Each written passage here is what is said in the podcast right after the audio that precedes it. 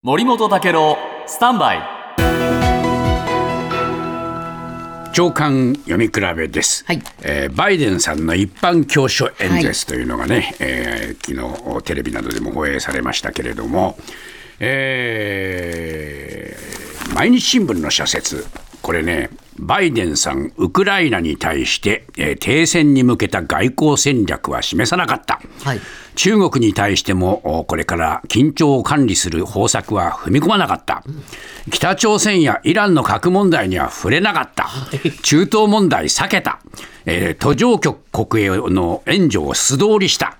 気候変動や、えー感染症の問題も喋らなかった。じゃあ何を内々尽くしで何やったかって言ったら、はい国内政策の実績アピールすることがほとんどだった。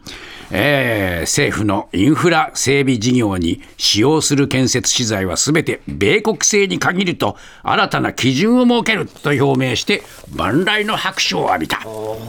えー私聞いててねこの人だんだんトランプさんに似てきたなと思いましたら朝日新聞、えートランプさんが台頭する要因にもなったアメリカ中間層の困窮を踏まえて取り残された透明人間のように扱われた多くの人々に向けた経済政策を訴えたいこういうふうな思惑があったと示していますが毎日新聞に戻るとしかしそのバイデンさんに対する世論は厳しい。えーシカゴ大学の調査で支持率41%経済政策に限ると33%しか支持がない。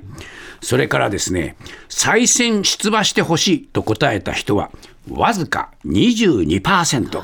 民主党の支持者でも37%にとどまった。この辺がですね同じようなことを言っても、トランプさんの支持率と比べるとですねバイデンさん弱いんですね。やっぱり高齢ということがね大きな壁になっています。